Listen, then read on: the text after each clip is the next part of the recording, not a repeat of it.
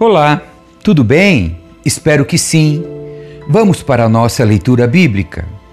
Evangelho de Marcos, capítulo 13. Jesus fala de acontecimentos futuros. Quando Jesus saía do templo, um de seus discípulos disse: Mestre, olhe que construções magníficas, que pedras impressionantes. Jesus respondeu: Está vendo estas grandes construções? Serão completamente destruídas, não restará pedra sobre pedra. Mais tarde, Jesus sentou-se no Monte das Oliveiras, do outro lado do vale, de frente para o templo. Pedro, Tiago, João e André vieram e lhe perguntaram em particular: Diga-nos, quando isto tudo vai acontecer? Que sinais indicarão que essas coisas estão prestes a se cumprir? Jesus respondeu: Não deixe que ninguém os engane, pois muitos virão em meu nome dizendo: Eu sou o Cristo, e enganarão muitos. Vocês ouvirão falar de guerras e ameaças de guerras, mas não entrem em pânico. Sim, é necessário que essas coisas ocorram, mas ainda não será o fim. Uma nação guerreará contra outra e um reino contra outro. Haverá terremotos em vários lugares e também fome. Tudo isso, porém, será apenas o começo das dores de parto. Tenham cuidado, vocês serão entregues aos tribunais e açoitados nas sinagogas. Por minha causa, serão julgados diante de governadores e reis. Essa será a sua oportunidade de lhes falar a meu respeito. É necessário primeiro que as boas novas sejam anunciadas a todas as nações. Quando forem presos e julgados, não se preocupem com o que dirão, falem apenas o que lhes for concedido naquele momento, pois não serão vocês que falarão, mas o Espírito Santo. O irmão trairá seu irmão e o entregará à morte, e assim também o pai a seu próprio filho. Os filhos se rebelarão contra os pais e os matarão. Todos os odiarão por minha causa, mas quem se mantiver firme até o fim será salvo. Chegará o dia em que vocês verão a terrível profanação no lugar onde não deveria estar. Leitor, preste atenção. Então, quem estiver na Judéia, fuja para os montes. Quem estiver na parte de cima da casa, não desça nem entre para pegar coisa alguma. Quem estiver no campo, não volte nem para pegar o manto. Que terríveis serão aqueles dias para as grávidas e para as mães que estiverem amamentando. Orem para que a fuga de vocês não aconteça no inverno, pois haverá mais angústia naqueles dias que em qualquer outra ocasião, desde que Deus criou o mundo, e nunca mais haverá angústia tão grande. De fato, se o Senhor não tivesse limitado esse tempo, ninguém sobreviveria, mas por causa de seus escolhidos, ele limitou aqueles dias. Portanto, se alguém lhes disser: Vejam, aqui está o Cristo, ou vejam, ali está ele, não acreditem. Pois falsos cristos e falsos profetas surgirão e realizarão sinais e maravilhas a fim de enganar, se possível, até os escolhidos. Fiquem atentos, eu os avisei a esse respeito de antemão. Naquele tempo, depois da angústia daqueles dias, o sol escurecerá, a lua não dará luz, as estrelas cairão do céu e os poderes do céu serão abalados. Então todos verão o Filho do Homem vindo nas nuvens com grande poder e glória. Ele enviará seus anjos para reunir seus escolhidos de todas as partes do mundo, das extremidades da terra às extremidades do céu. Agora aprendam a lição da figueira. Quando surgem seus ramos e suas folhas começam a brotar, vocês sabem que o verão está próximo. Da mesma forma, quando vierem todas essas coisas, saberão que o tempo está muito próximo à porta.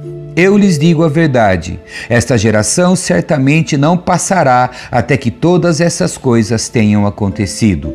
O céu e a terra desaparecerão, mas as minhas palavras jamais desaparecerão. Contudo, ninguém sabe o dia nem a hora em que essas coisas acontecerão, nem mesmo os anjos no céu, nem o filho, somente o Pai sabe. E, uma vez que vocês não sabem quando virá esse tempo, vigiem, fiquem atentos. A vinda do Filho do Homem pode ser ilustrada pela história de um homem que partiu numa longa viagem. Quando saiu de casa, deu instruções a cada um de seus servos sobre o que fazer e disse ao porteiro que vigiasse à espera de sua volta.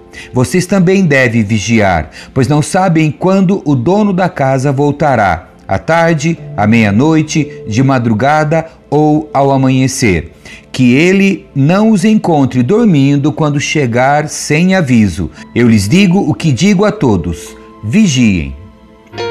Capítulo 14 A conspiração para matar Jesus. Faltavam dois dias para a Páscoa e para a festa dos pães sem fermento. Os principais sacerdotes e mestres da lei ainda procuravam uma oportunidade de prender Jesus em segredo e matá-lo, mas não durante a festa da Páscoa, para não haver tumulto entre o povo, concordaram entre eles. Jesus é ungido em Betânia. Enquanto isso, Jesus estava em Betânia, na casa de Simão o leproso. Quando ele estava à mesa, uma mulher entrou com um frasco de alabastro contendo um perfume caro feito de essência de nardo. Ele quebrou o frasco e derramou o perfume sobre a cabeça dele.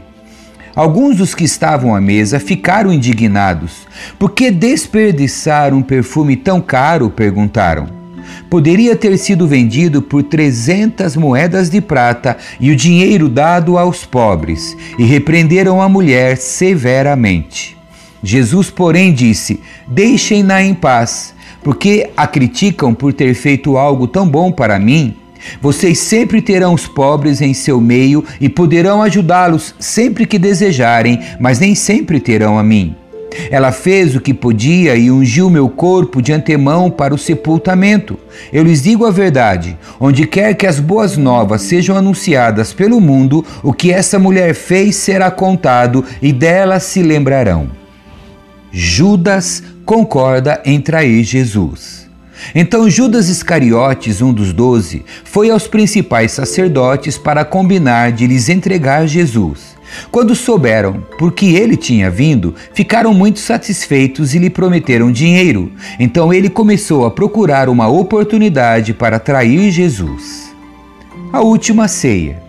No primeiro dia da festa dos pães sem fermento, quando o cordeiro pascal era sacrificado, os discípulos de Jesus lhe perguntaram: Onde quer que lhe preparemos a refeição da Páscoa? Então Jesus enviou dois deles a Jerusalém com as seguintes instruções: ao entrarem na cidade, um homem carregando uma vasilha de água virá ao seu encontro. Sigam-no. Digam ao dono da casa em que ele entrar. O mestre pergunta: Onde fica o aposento no qual comerei a refeição da Páscoa com meus discípulos? Ele os levará a uma sala grande no andar superior que já estará arrumada. Preparem ali a refeição. Então os dois discípulos foram à cidade e encontraram tudo como Jesus tinha dito, e ali prepararam a refeição da Páscoa. Ao anoitecer, Jesus chegou com os doze. Quando estava à mesa comendo, Jesus disse: Eu lhes digo a verdade, um de vocês que está aqui comendo comigo vai me trair. Aflitos eles protestaram: Certamente não serei eu. Jesus respondeu: É um dos doze, é alguém que come comigo da mesma tigela. Pois o filho do homem deve morrer, como as Escrituras declararam há muito tempo.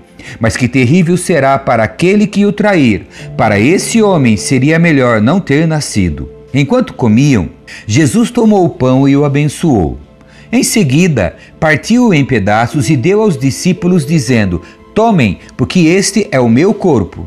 Então tomou o cálice de vinho e agradeceu a Deus. Depois entregou-o aos discípulos e todos beberam. Então Jesus disse: Este é o meu sangue que confirma a aliança. Ele é derramado como sacrifício por muitos. Eu lhes digo a verdade: não voltarei a beber vinho até aquele dia em que beberei um vinho novo no reino de Deus. Então cantaram um hino e saíram para o Monte das Oliveiras. Jesus prediz a negação de Pedro.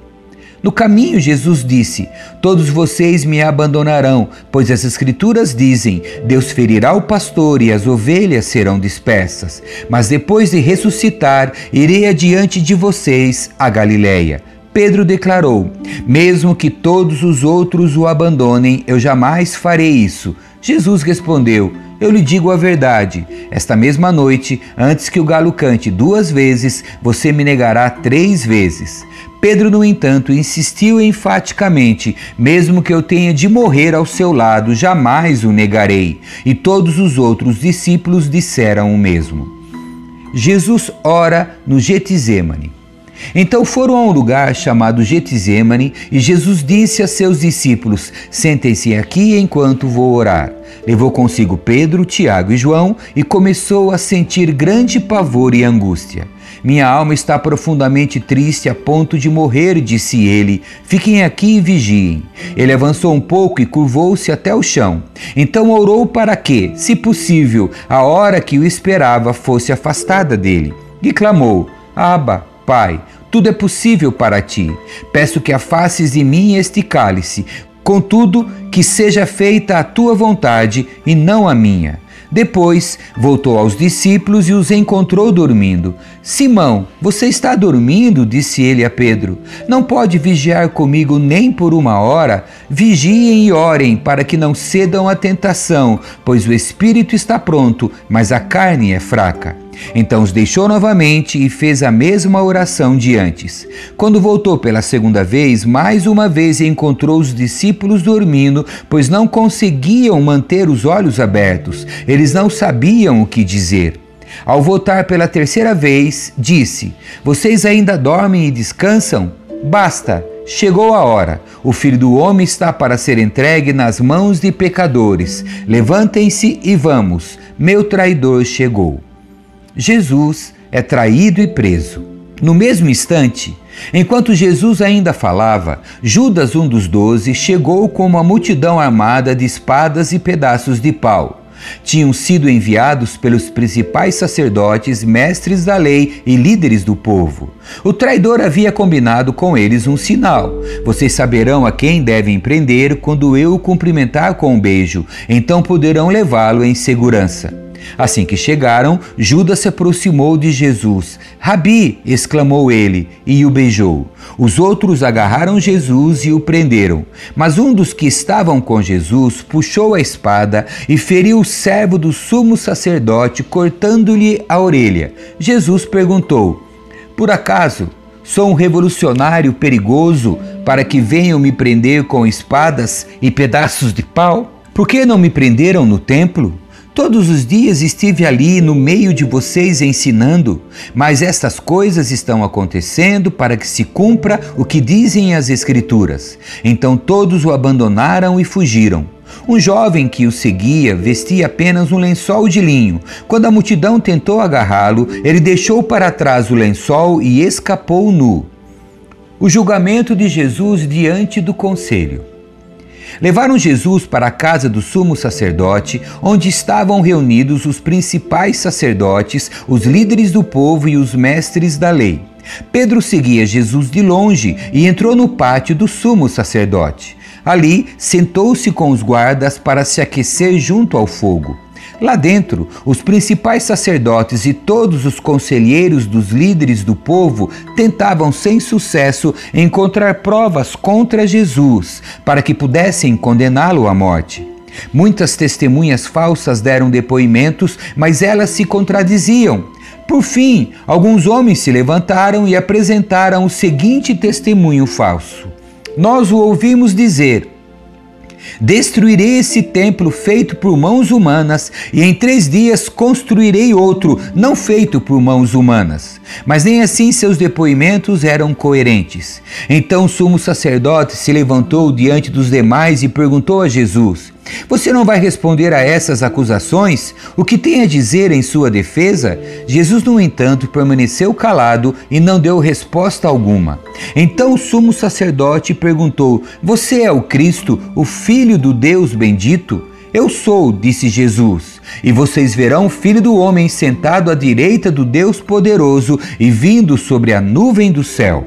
Então, o sumo sacerdote rasgou as vestes e disse: Que necessidade temos de outras testemunhas? Todos ouviram a blasfêmia. Qual é o veredito? E todos o julgaram culpado e o condenaram à morte.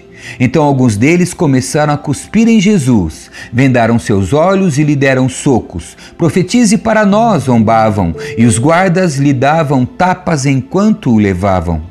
Pedro nega Jesus. Enquanto isso, Pedro estava lá embaixo no pátio.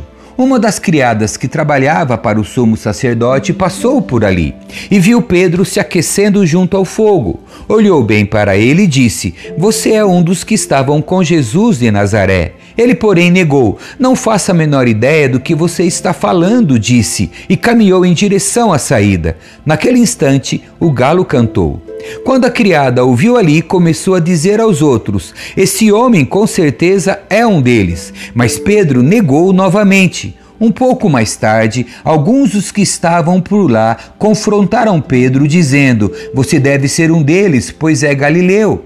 Ele, porém, começou a praguejar e jurou: Não conheço esse homem de quem vocês estão falando. E no mesmo instante, o galo cantou pela segunda vez. Então Pedro se lembrou das palavras de Jesus: Antes que o galo cante duas vezes, você me negará três vezes. E começou a chorar. Capítulo 15 O julgamento de Jesus diante de Pilatos.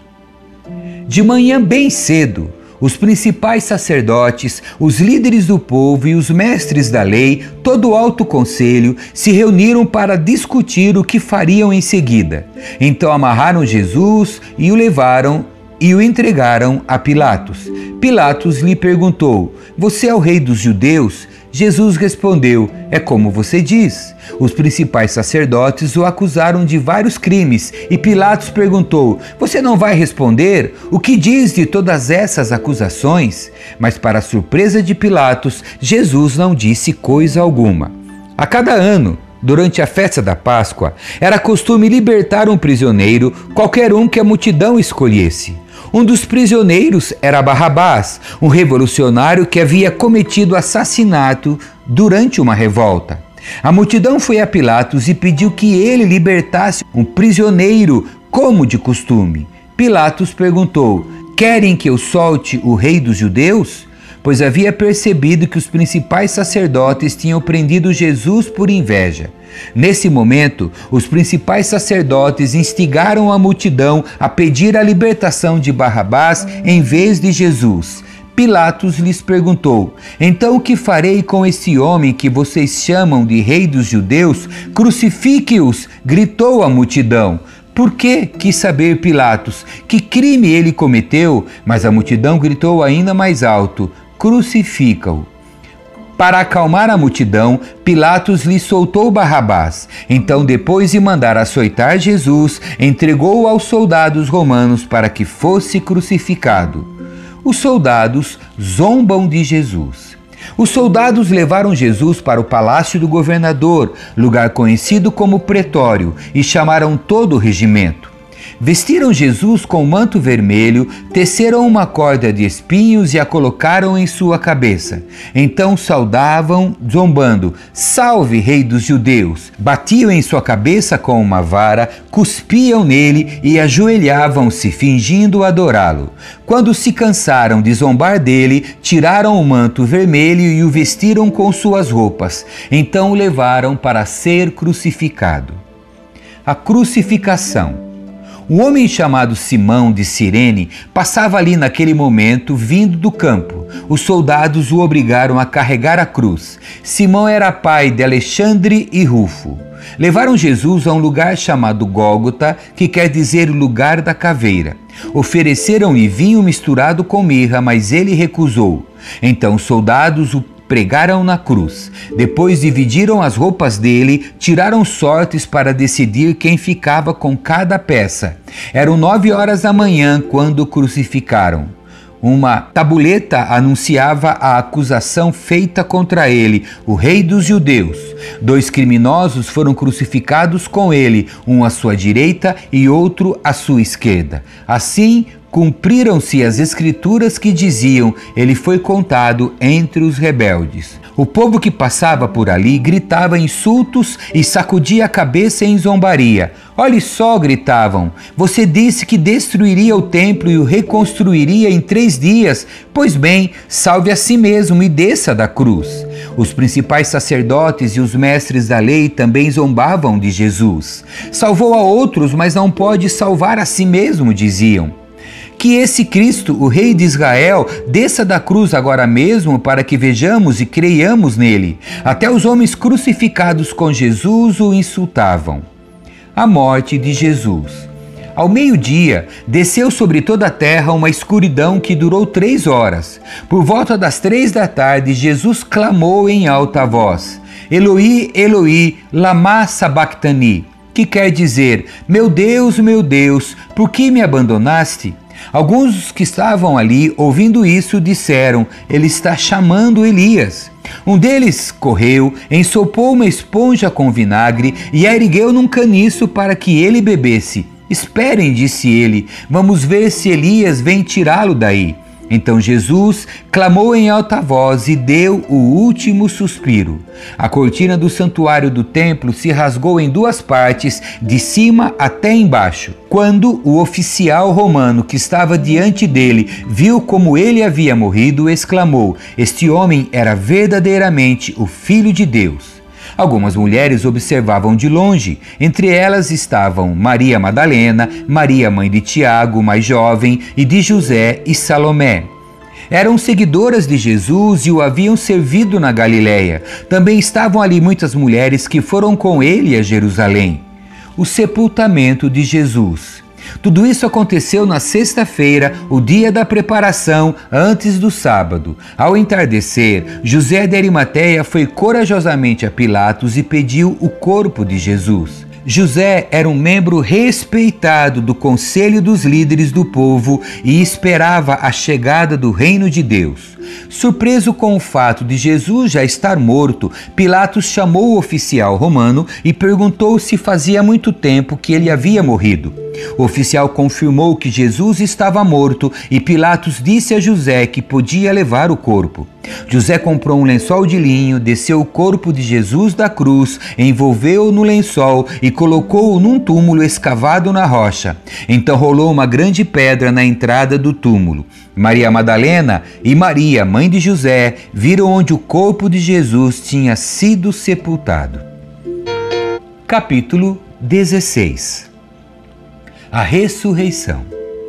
Ao entardecer do dia seguinte, terminado o sábado, Maria Madalena, Maria mãe de Tiago e Salomé foram comprar especiarias para ungir o corpo de Jesus. No domingo de manhã, bem cedo, ao nascer do sol, elas foram ao túmulo. No caminho perguntavam umas às outras: Quem removerá para nós a pedra da entrada do túmulo? Mas quando chegaram, foram verificar e viram que a pedra, que era muito grande, já havia sido removida. Ao entrarem no túmulo, viram um jovem vestido de branco sentado do lado direito. Ficaram assustadas, mas ele disse: Não tenham medo. Vocês procuram Jesus de Nazaré, que foi crucificado. Ele não está aqui, ressuscitou. Vejam, esse é o lugar onde haviam colocado seu corpo. Agora vão e digam aos discípulos, incluindo Pedro, que Jesus vai adiante deles a Galiléia. Vocês o verão lá, como ele lhes disse. Trêmulas e desnorteadas, as mulheres fugiram do túmulo e não disseram coisa alguma a ninguém, pois estavam assustadas demais. Quando Jesus ressuscitou dos mortos, no domingo de manhã, bem cedo, a primeira pessoa que o viu foi Maria Madalena, a mulher de quem ele havia expulsado sete demônios. Ela foi aos discípulos, que lamentavam e choravam, e contou o que havia acontecido. Quando ela disse que Jesus estava vivo e que o tinha visto, eles não acreditaram. Depois, Jesus apareceu em outra forma a dois de seus seguidores enquanto iam de Jerusalém para o campo. Voltaram correndo para contar aos outros, mas eles não acreditaram. Mais tarde, enquanto os doze discípulos comiam, Jesus lhes apareceu. Ele os repreendeu por sua incredulidade obstinada, porque se recusaram a acreditar naqueles que o tinham visto depois de sua ressurreição. Jesus lhes disse: Vão ao mundo inteiro e anunciem as boas novas a todos. Quem crer e for batizado será salvo, mas quem se recusar a crer será condenado. Os seguintes sinais acompanharão aqueles que crerem. Em meu nome expulsarão demônios e falarão em novas línguas. Pegarão em serpentes sem correr perigo. Se beberem algo venenoso, não lhes fará mal. E colocarão as mãos sobre os enfermos e eles serão curados. Quando o Senhor Jesus acabou de falar com eles, foi levado para o céu e sentou-se à direita de Deus. Os discípulos foram a toda parte e anunciavam a mensagem, e o Senhor cooperava com eles, confirmando-a com muitos sinais. Amém. Assim encerramos o Evangelho de Marcos. Que Deus abençoe a sua leitura. Tchau.